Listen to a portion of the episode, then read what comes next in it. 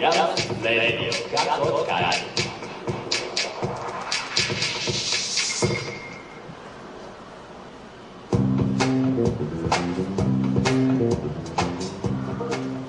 皆さんこんにちはでしょうか？おはようございますでしょうか？ IAMAS Radio かっこかり今回は IAMAS 2019卒展スペシャルということで、えー、ヨーロアートピクニックトーク with イヤマスレディオかっこかりと題しての公開収録です。はいこの番組はアートのことを知りたいなんか遠くに感じていたあなたそして IAMAS って何と思っているあなた IAMAS に今いるいたあなたにお送りする IAMAS というちょっと変わった大学院からアートを一緒に考えていこうとしたりしなかったりする番組です。はい、えー YouTube で配信している本放送では、えー情報科学芸術大学院大学通称 IAMAS のサウンドスタジオからお届けしていますが今回はイヤマス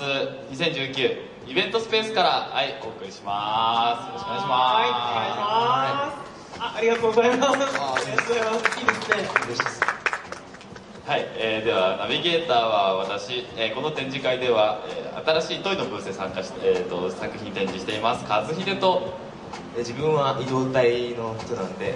はい、これから話して話していこうと思います。パポとえー私はアートをスラッシュで考えるプロジェクトで作品を出しています。K がそしてエンジニアの妻ちゃんの4人でお送りします。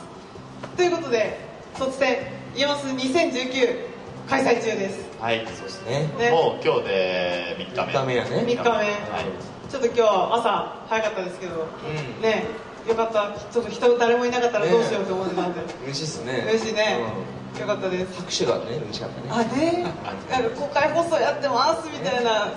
実際あの公開放送自体は、えっと、8月。そうだね。ああのオープンハウス山須の開催している、まあえっと、大学でいうオープンキャンパスに当たるんですけどそのオープンハウスでも一度、えーやっていまして今回が山須のイベントの中でやる公開収録としては、2回目ですね。はい、2回目の公開放送、はい。収録あの初めての公開収録をやった時はまだ、えっと、僕たち今あの修士の1年なんですけど全員3人とも。まだあのラジオを始めたばっかり。ばっかりではないうん。でもまあピヨピヨしてたもん。3, 3ヶ月経ってないぐらいか。でやっていてで今が、えっと、このラジオの放送あのネットの方で、えっと、週1回であの配信しているんですけどもうあの回数的にはえー、34 40回40近いよね。そうね。他の放送も。そうですね、うん。はい、うん40近く放送していて、えっと、だいぶ慣れきったというかちょっと慣れきった感じがして今日はねあの誰かとか言わない。あ一回ねまた一回こうちょっと引き締める、そうですね。はい、なんか引き締めないといけない方をちょっとお呼びするの。ということで、まあ、今回オープンハウス以来の公開収録ということで、はい、2人ともいいですか？大丈夫ですか、ははい、大丈夫です。ねー豪華な人たち呼んでるんで。で今回3人です。初めてですね。トーク力に期待ですね。はい、プロジェクト移動体芸術を担当されている、えー赤松先生、井村先生、瀬川先生をゲストにお迎えしてプロジェクトの話や、昨年の11月3日、4日に開催されましたヨーロアートピクニックの裏側また今後のプロジェクトの展望などを伺っていきたいと思います。はい。はい頑張っていきましょう。はい。はい。 Stay tuned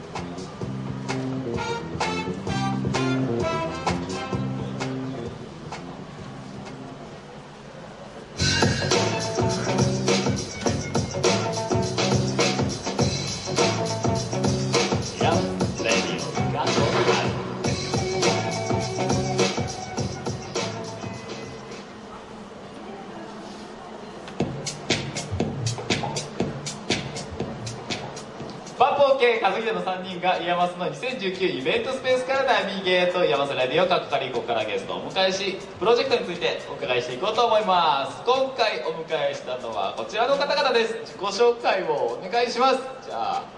一番右から入ってはい、 IAMAS の教員の井村と申します。よろしくお願いいたします。お願いしますもう少しこうえっと同じく教員の赤松正幸です。よろしくお願いいたします。はい、よろしくお願いしはい、えーっと、 IAMAS 教員の瀬川明と言います。お願いしまます。す。よろしくお願いします。はい、そしたら今年度の活動についてじゃあ、バボちゃん、はい。とりあえずじゃあアートピクニックを中心に。あアートピクニックの話を。あ。そのメイン移動体芸術のメインイベントというかが養老アートピクニック。はい。今こちら前にはい。出してるんですけど、はい。それってどういうものなのか教えてもらってもいいですか？僕が説明する、はい。あのまあ、養老公園っていう場所がここからそうですね電車に乗っても、まあ、15分とかぐらいのところにあるんですけどあ養老町というとこがあってそこに養老公園っていうのがあります。でその養老公園を舞台に、まあ、2日間のイベントをしましょうっていうものがありましてでそこであの、まあ、 IAMASが、まあ、半分ぐらいプログラムを考えでそれであの全体をを、まあ、あの統一感を持たせながらやるっていうものです。でその中に、まあ、外部のゲストの方もいらっしゃるし IAMAS で作った作品も展示して、でその2日間を構成するというそういうことをやってます、それって？それは、えっと赤松先生はその全体のオーガナイズというかその移動体芸術としてオーガナイズをしているような感じですか？そうですね。うん、そうですね。なんか立場としてはディレクターっていうことになってて、まあ、全体を見つつで、まあ、特に山須が担当してる分に関しては、まあ、いろんな調整をやりながらやってるのでなんかちょっとそういうなんですかね調整役もかなりあのやらなきゃいけない感じですね。すごい大変そうでした。そう泣きそう。ね。ね。泣いてました。でもその1回 一回目の時はお一人だったんですよね。あそうですねそうですね、うん。でもこの2年目2年目からは一気にねあのあと4人の先生が参加して5人。は来年は6人になるっていう。いで今今年はどういうふうにその関わろうと思われたんですか井村さんとか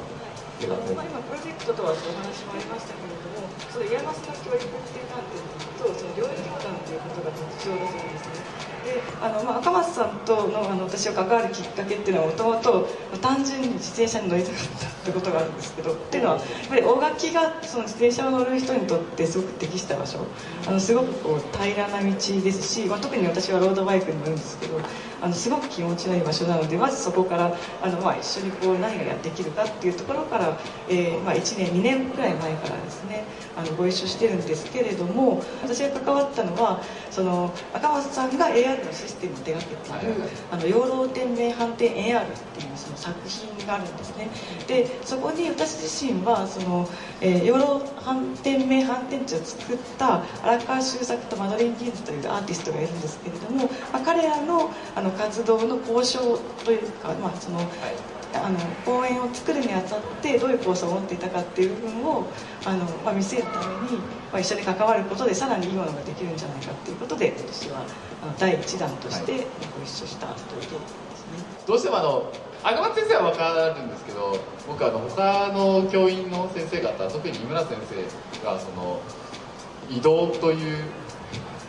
なんか結びつかないと。そう結びつかない。運動と結びつかない運動ととあの他の先生方も大体全般そうなんですけど。ミルクティー問題ですね。あミルクティー問題ですミルクティー問題とは？私がミルクティーを飲んでいそうだっていう説があるんです。けどどちらかっていうとコーヒーはブラック派なんです。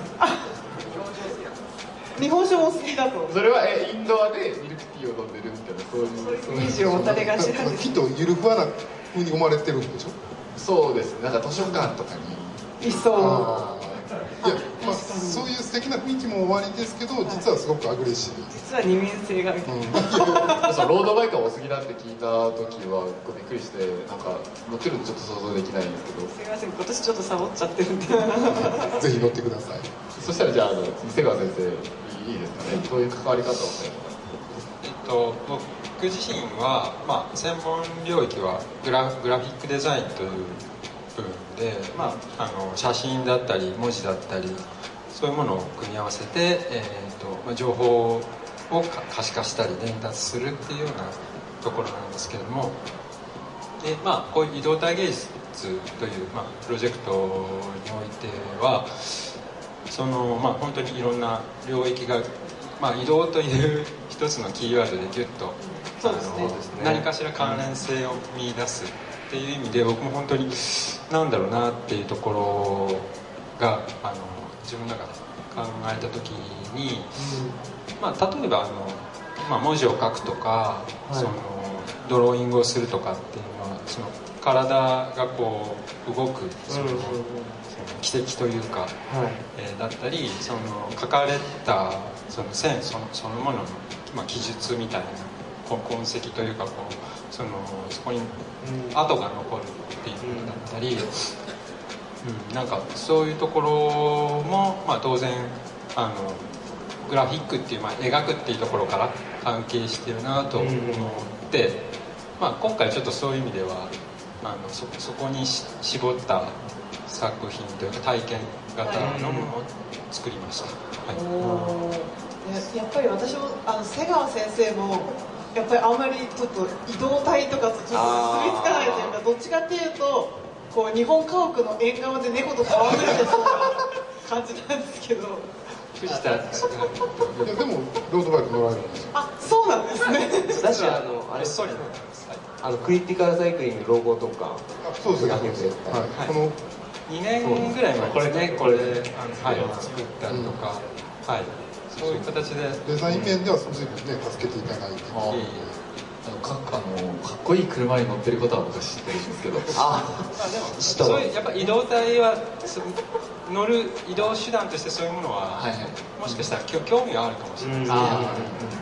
まあ、なんかスタートは自転車だけど、まあ、でもその移動体ってそれだけじゃないし、はい。はい。あの交通公共機関も含めて移動することを考えていくっていうプロジェクト、パポちゃんはそのヨーロワードピクニックでは何をしたかっていうのは。自分はなんかテントサウナとかはい。そのハテナムシを作ろうっていう幼稚園の人とかがワークショップしたりするのをアーティストさんとのそのまとめ役だったりとかあとアンケートをもっと面白くできないかみたいな感じであそのアンケートツリーというか参加型のメッセージを感想とかを書きながら飴玉の用紙にはい。書いてもらって吊るしてもらってでいろんな人のメッセージを見見ながら楽しんでもらえるはい。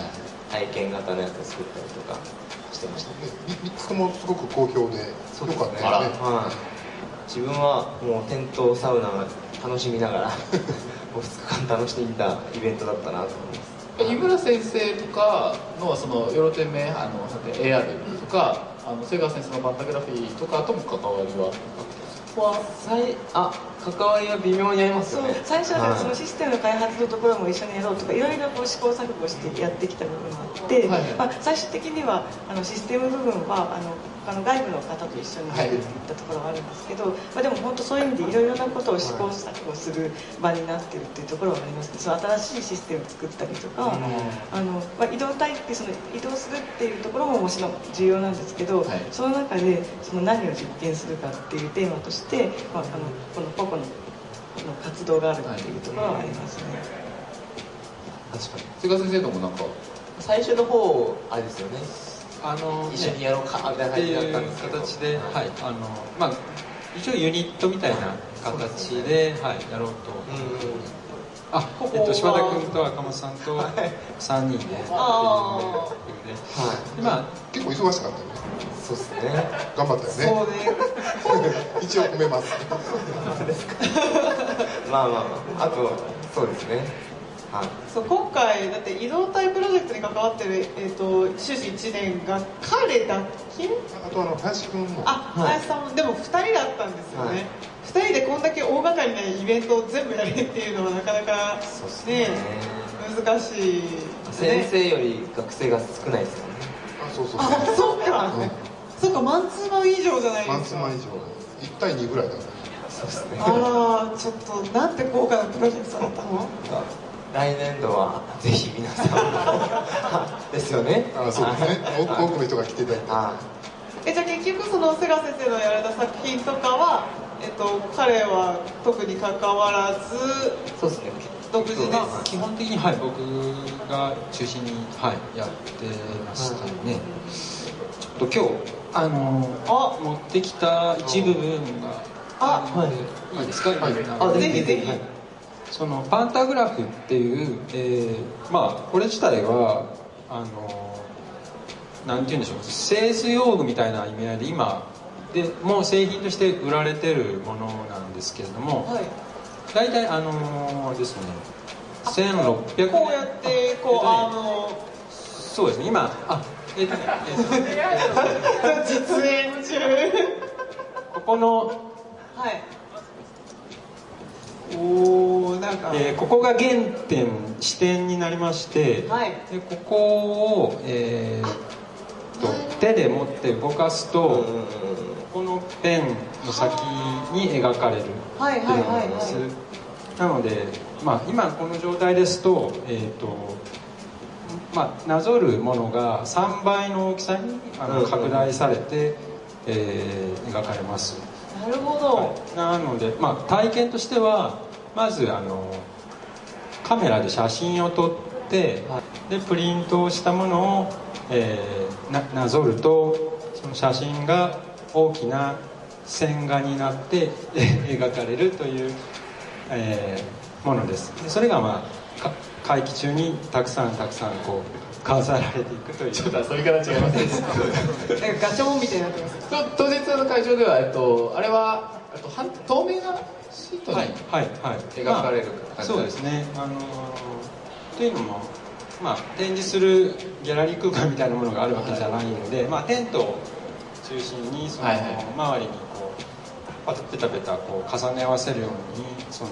人物がいっぱい描かれていくっていうのが、まあ、2日間で560 60人ぐらいの人が体験していただきました。あの辺のブース大盛況で。素しかったですね特に初日はまあ天気が良くって、はい。もうひっきりなしにあのお客さんが、まあ、特に親子ですとか、はい。まあ、カップルですとか、まあ、そういった方々がこのイベントに多く参加されていてで、えーと面白かったのはあの、まあ、絵絵を描くって、まあ、子供は結構、はい。あのいくらでも好きに描いちゃうと思うんですけど、はいそうですね。大人になるほどそういうのって描かなくなっちゃう。なんかうまく描かなきゃみたいな。そうそうそうそう。あとかまあもちろんその絵が上手い人下手な人みたいななんかある固定観念みたいなものに縛られちゃったりするんですけどあのやってることはすごい単純で、はい。体をななぞるこのラインをなぞるだけですよね輪郭を。なんでそれに関してはこ本当に4歳5歳ぐらいの子から、まあ、おじいちゃんおばあちゃんまであのやってることは変わらないんですよね、でだから出来上がるものも実は全然大人と子供の差がなくってー。ああのそれが面白かったですね。自分がなぞる位置と描かれる点に、はい。あのなんて言うんでしょう。離れてますよね。ー同期してるようで、はい。まあ場所的には違う場所、はいはい。なのでえっ、とこうまあ本来手元を見てなぞるんですけども、はい。意識としてはそのペンの方を見てしまったりするのでそうすると自分の手元がおろそかになっちゃったりとかそのなんか行ったり来たりするっていう感覚とかがなかなか日常ねないと思うんですよね、視点が移動体みたいな。そうそうそううんそう。うんうんうん僕はちょっと理解時間かかるあれ？ちょちょっとまとめにかかってしまったはいちょっと一番はい、あの、あの、井村先生の方の、はい、プロテメハテ AR の方なんですけど。そうですね。これ、あの、はい。まず地形のデータが必要だっていうところでが、あの、なんかあったじゃないですか。そうですね。あのヨロテメ反転地にいらっしゃった方はあのよくご存知だと思うんですけどはい。もともとすごくこうあの場所に入っただけであの自分たちの感覚が変わってしまうような、はい。あの強烈な体験があるような場所ですよね。僕にとってなんかラピュタでした。おおあ、じゃあこれ、これ置いとっていいです。ラピュタ置いて。それが気になってしょうがない。そうですね。ことなんですけど、まあ、一応お話を続けると、はいまあですねあの、まあ、そういう場所なんですけど、はい。あのまあ、できてから20年以上経ってるっていうこともあって、やっぱりその受け入れられ方が変わってきたなっていう印象もすごい思ってるんですね。であ最近インスタ映えするっていうのでもう一回すごく注目されていてっていうことはその体験しなくても別の場所にいても、はい。そこの面白さを違った形で楽しめるっていうタイミングになってきてるのは面白いなと思ってるんですね、はい。はい。でなおかつ今回 AR っていうことで、はい。その実際の場所にそこにはないイメージを重ねることができるっていうメリットがあって、でそこで感じられる現実感とは何かっていうことがあの、まあ、割とこう進めていく上で面白い部分だったんですよ、であのまあもともと荒川とそのマドリン・ギーズっていう作家たちは、その今ある養老天命反転地だけではなくてもっとその大きな空間に、はい。あのそのような場所をたくさん作る計画があって、うん。なのでそういった計画を含めてまず見せたいっていう大きな構想があって、うんでもいきなりはそれを始めるのではなくってまずはその今ある場所はい。で体験できるものを作ろうっていうこととあとはその、えーそこで体験したその AR と重なったイメージを、まあ、ツイッターで投稿してもらおうっていうところまで含めて、はいはい。そのインスタ映えする映像と並ぶようなあの、ん。新しいそのイメージを作るっていうことも含めて今回、はいあのできたのは良かったかなと思って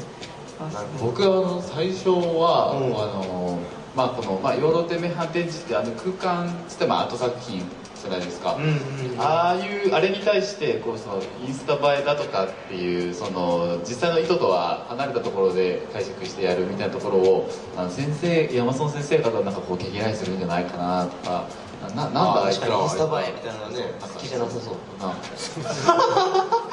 そう。なんでですか？あーっていや最初は思ってたんですけど、まあこうやってると、まああのね、特に赤松先生なんかあのバンバン投稿するし。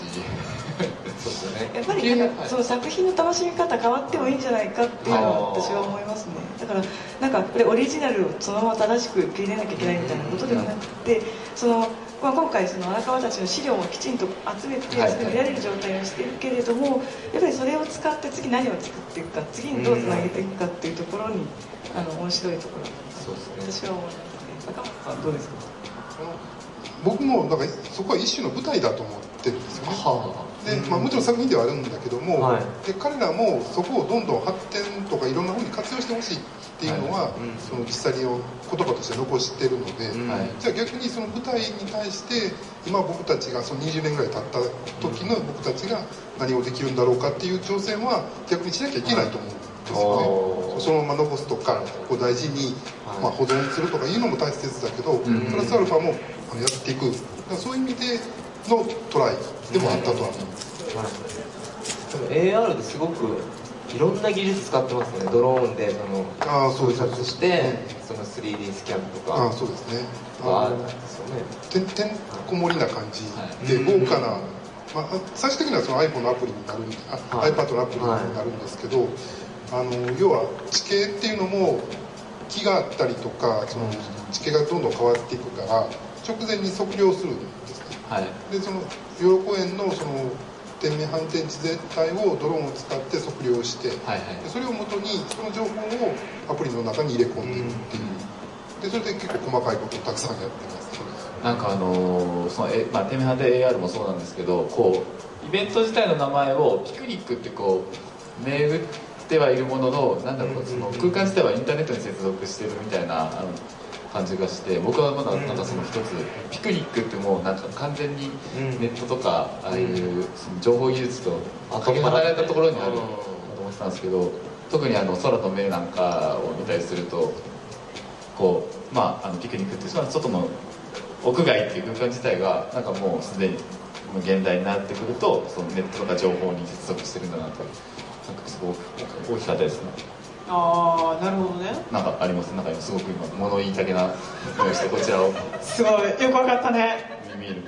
いやでしょう？んなかそのピクニックとかその外になんかあのそのしに行くのとなんかそういう技術例えば AR であるとかがあんまり結びつかないっていう話があったんですけど、はい。その辺って私も確かにあったんですよ。ただポケモン GO ぐらいから結構変わってきたなっていうのはまあこれちょっとよく IAMAS で、はい。あのよく言われる話題なんですけどだってあれもやっぱ AR 技術を、まあ、なんか使ってとか、その位置情報とかを使って実際そのポケモン捕まえてみたいなことで、まあ、よく聞くのは引きこもりだった少年があのポケモントレーナーになったみたいなだからそれで引きこもりじゃなくなったみたいな。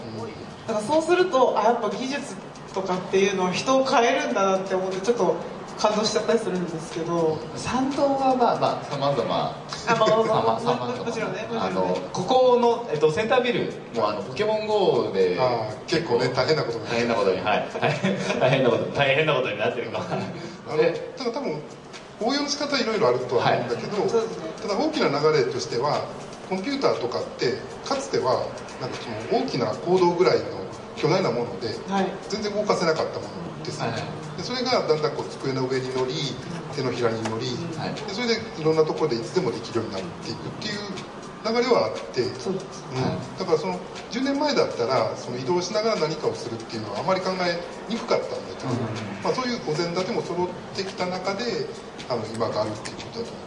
うでなんかこうその移動体のミーティングとかでそのそのこ あ子供子供にのこう関わりとかあるじゃないですか。それでその子供は悪魔だみたいな発言をされてええそんなそんなこと言った？え衝撃的でうん。あそんな風に思ってるんだ。子供がああのなんかあ あでもあれでしょその違う違う多分ねあのね多分のはい子供は魔物とかって言ったんじゃない？あそうですそうです。その悪悪魔ってさ悪悪じゃない？あのそのあのあテンパりましたねちょっと、はい。その作品に対してどう接してくれるかがわからないからそこがうん。気をつけろとちょっと気をつけろっていう意味で。多分そのはい。子供はあの先入観がないしその社会的な規範もないから何するかわからないしだからまあ逆に言うとピュアな反応をするので,、でそういうことも想定して、そはい。の作品とかはい。セットアップをししないと大変だよっていう話をしたのであって、それ悪魔悪魔は違うんでしょああそうですか、だからその昨日とかその子供がセグウェイ乗ってるじゃないですか、うんうんうん。あれをこう一緒にこあついてやってたんでああ子供好きなんだみたいな。いやだから。安心しましすごい誤解。安心しましたはい。はいでそしたらあの瀬川先生のその作品とかっていうのも結構やっぱその子供さんとかがなんかあーとかやると大変なことになりそうですけどやっぱ気をつけられた点とかはありましそうですね。あのまあでもむしろ気候は単純なので別に壊れるってことはないんですよね。で、まあ、むしろ大人の方がビビっちゃって、はいはいはい。あのうまく動かせなかったりとかたりしますし線画なんでなんていうんでしょうこういうすごい写実この写真そのものを、あのどどう抽あの抽象するかするかみたいなところがどこの線を拾うか、はい。その服のシワだったり、はいはいはい顔だったり表情だったり。そのこの子供の話なんですけどあの最近こうよくよくたまに耳にするのがデジタルネイティブっていう言葉を耳にするんですけど、あのまあ、例えばあの赤松先生の今下に展示をしてらっしゃいますあの上向きのディスプレイとかだったりも,、もう当たり前のごとくこうタッチパネルあそうですね。あそうですねと認識してもあのよく印象的なのは、はい。例えば雑誌とかフリックしようとするんですね。ちっちゃい子は。ええそうなんですか、うん。であ動かないつまんねえみたいな。そうそうそうそうそうそうなんですよやつら。そうなんです あのそうそれにそうそういうちょっと触り方する時もあるしその AR とかに関してもあの空の目だったりとか天命ヨーロッパで AR だったりとか、うん最初僕あの辺りの技術使って何かものを作る時はこれなんか説明をせずに伝わるのかなってすごい説明するのが難しいそうだなと思ってたんですけどあのもう彼らにとっては、うん存在が当たり前のものになってしまってるのでうですねあこれ今カメラでこうした映像カメラ越しに映ってる映像にこう合成してるんだとか、あのあこれ空の目だったらあ上についてるカメラの視点を共有してるんだとか理解がものすごくはい。早くて、私当然だし、はい。だからまあ IAMAS ってまあメディアアートとかインタラクティブアートみたいなのをはい。20年間やってきたんですけど、うん。で多分その20年前だとすごくそういうのが受け入れないっていうかそういう想像もしにくい感じだったんだけど、逆に今はそれがあの本当は当たり前になってるしインタラクティブでないものって結構つまんなかったり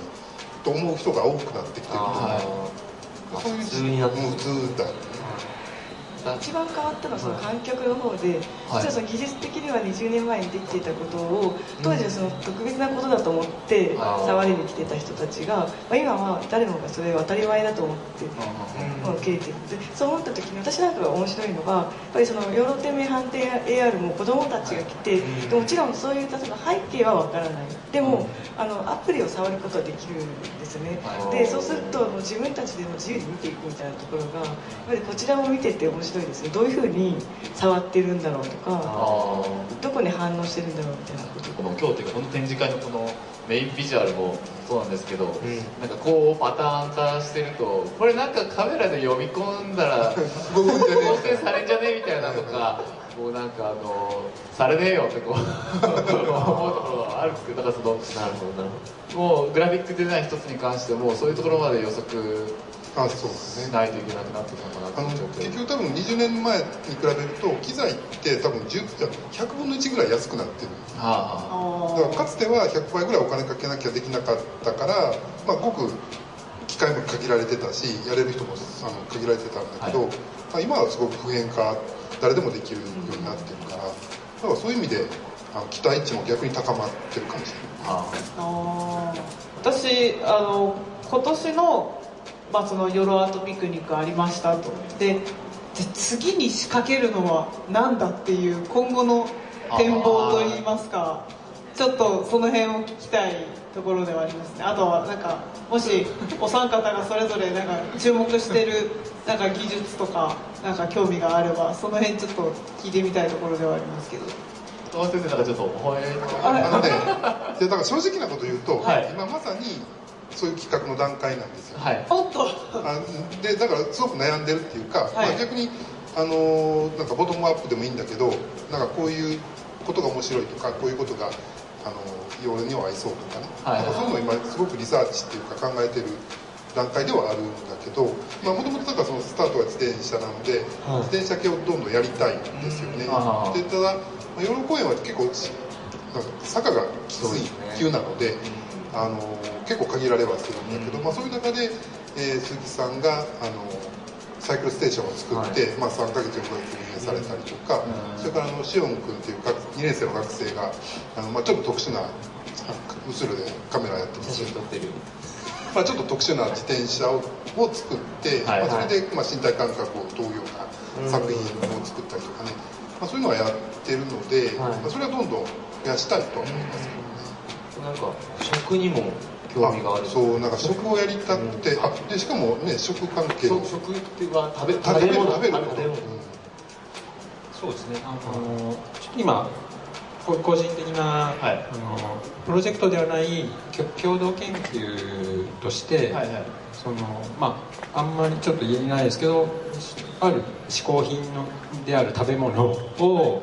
えーっと食べ物を。えーを、まあ、どうやってグラフィックデザインと絡めて、まあはい。あの可視化するというか、まあ、食べるっていう行為って、はい。そのまあ、直接そのあ味わうっていうこと以外にその食べ物の背景というか食文化とか、まあ、どこからそれがやってきてとか、うん。そういうものを含めたちょっと研究を始めていて、まあ、もしそそれがうまくちょっと形になったら、あのこのヨーロピクニックの方とも絡めて結構やっぱりこのイベントってあの本当に2日間だけで、はいまあ、わざわざここに行って体験するって言った時に、まあ、そういう意味ではいろんなあー単なる鑑賞じゃなくてやっぱ体験型の作品が多いと思うんですけど、まあ、作品だからその作品以外にも、えーっと食べ物ですね。フードの出店なんかがやっぱりすごく人気でなんかそれが単なるあの、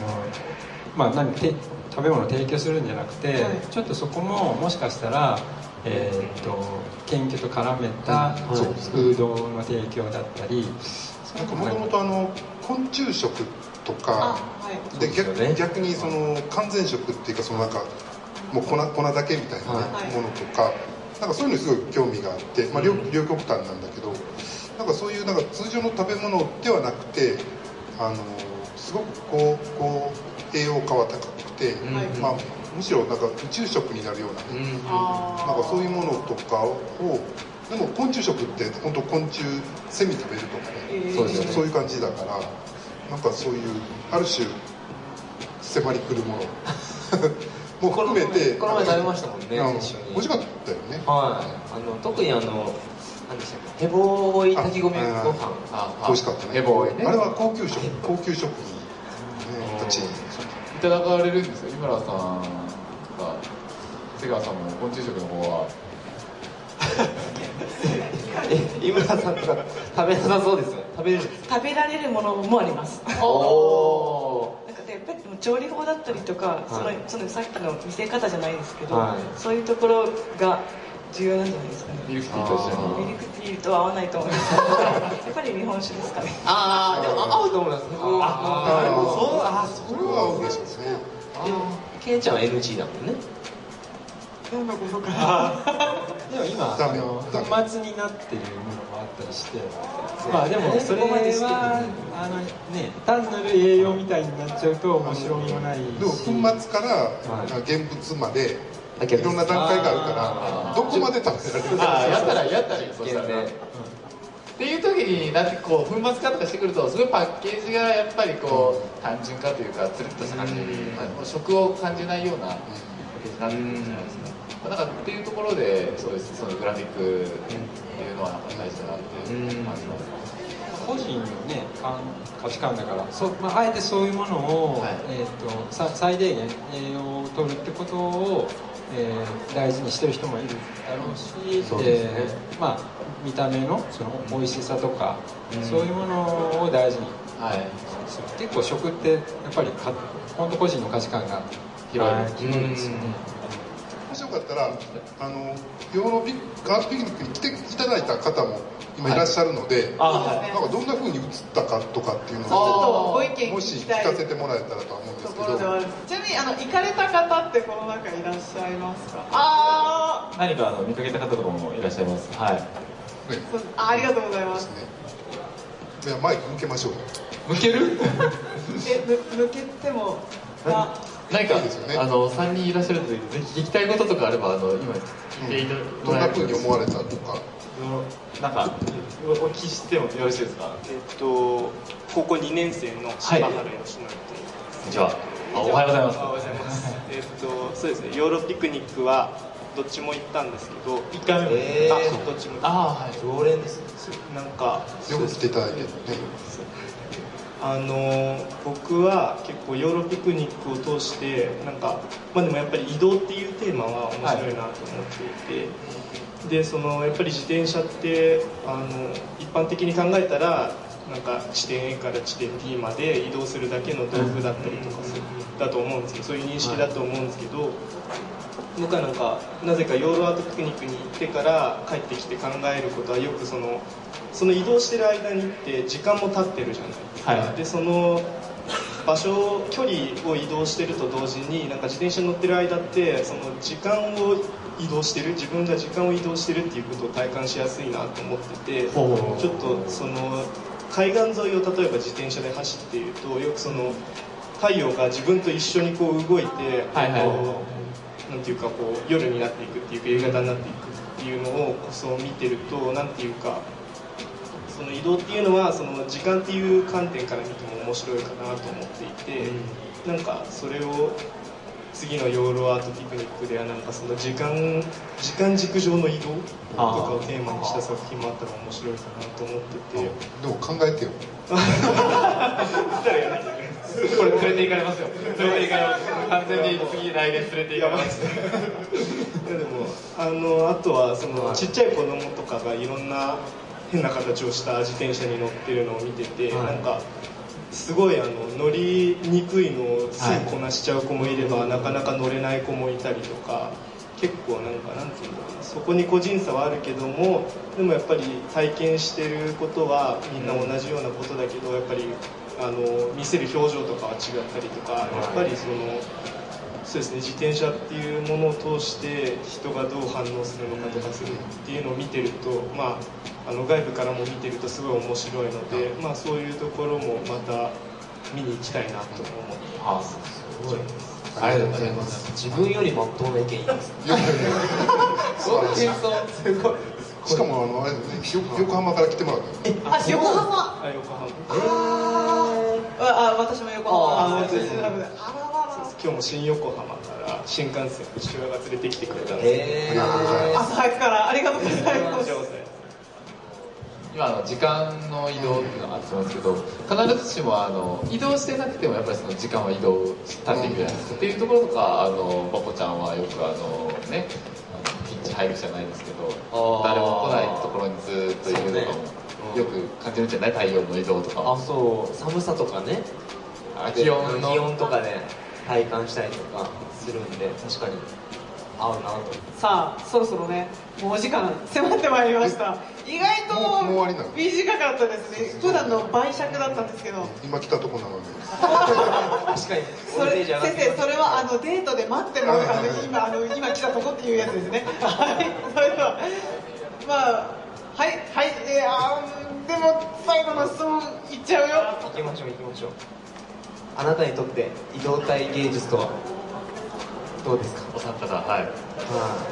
じゃあ井村先生そうですね、でもなんか別に今のお答えに乗るわけじゃないですけど、私もその移動って言った時のその時間の使い方の特別な感覚っていうのはすごく面白いと思っていて例えば飛行機に乗るのもすごい好きなんですね。でその時にはやっぱりこう地面から離れる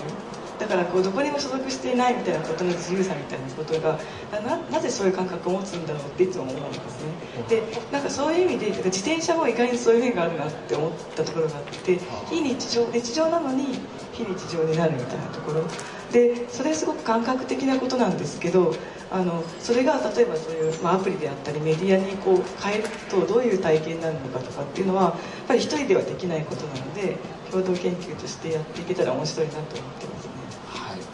とうございます。そしたら早川先生はい。移動体芸術とは？とは一言で言います。あはいどうぞ。アートの未来。おお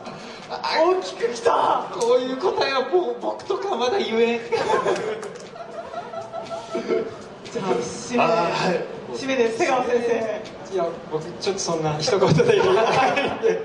まあでも本当にあの、まあ、この今回やったこともそうですし、はい。その多分ねみ見てるのと実際経験するのとは、えー、と全然違うんですね、はい。まあ、自転車乗るとか今いくつかのあの移動のためのあの道具として、はいまあ、ありますけれどもそそれってすごいやっぱり今こうやって情報社会でなんかインターネットでっていう中では本当に自分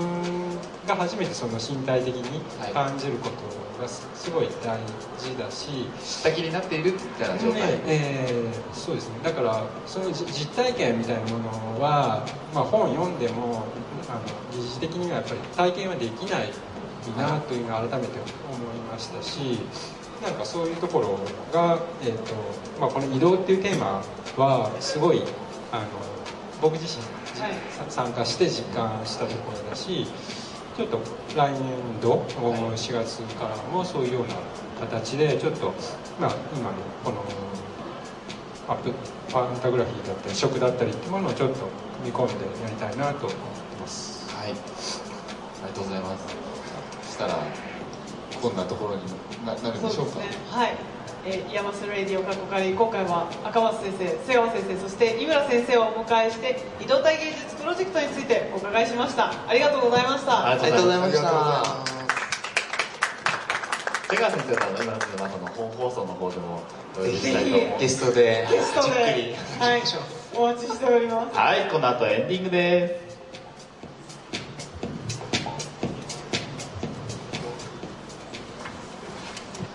イ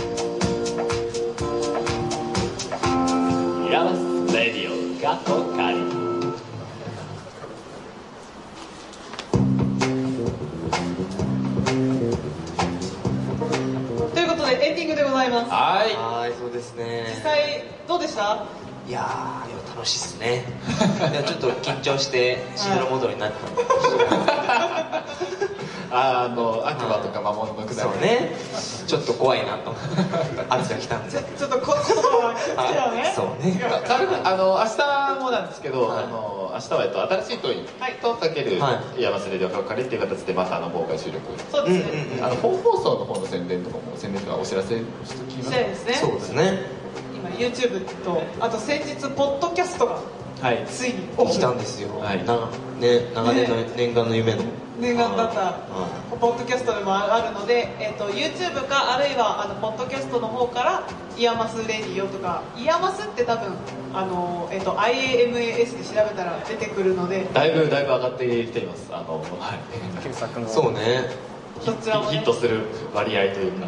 リアルな IAMAS をしているもんね。そうですね。いいいいとこじゃなくてねあの悪口も言ってるので僕 悪口でね悪口悪口あの悪口じゃないあの悪口じゃないんだけど。素の話ができるそう素の絵ねそうですね。なんかなのであのホームページとかだと割とその学校サイドからの広報にはなるんですけれども、まあ、生徒としてはこういうところがいいと思ってるしあるいはいやこういうところちょっとにかしてよみたいなことも言ってたり言ってなかったりとか僕らの興味の関心のあるところとかね。とかあと今 IAMAS って何してるの？そうそうみたいなところとかね。うん。言ってまあたりするんで、まあ前向きだけではなく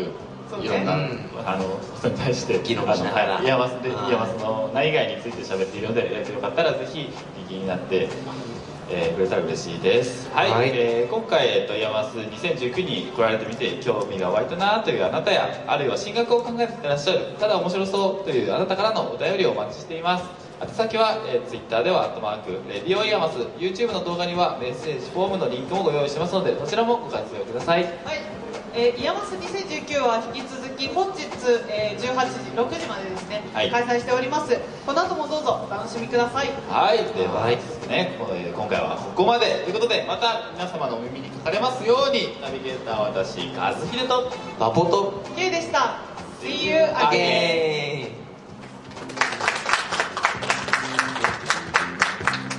again.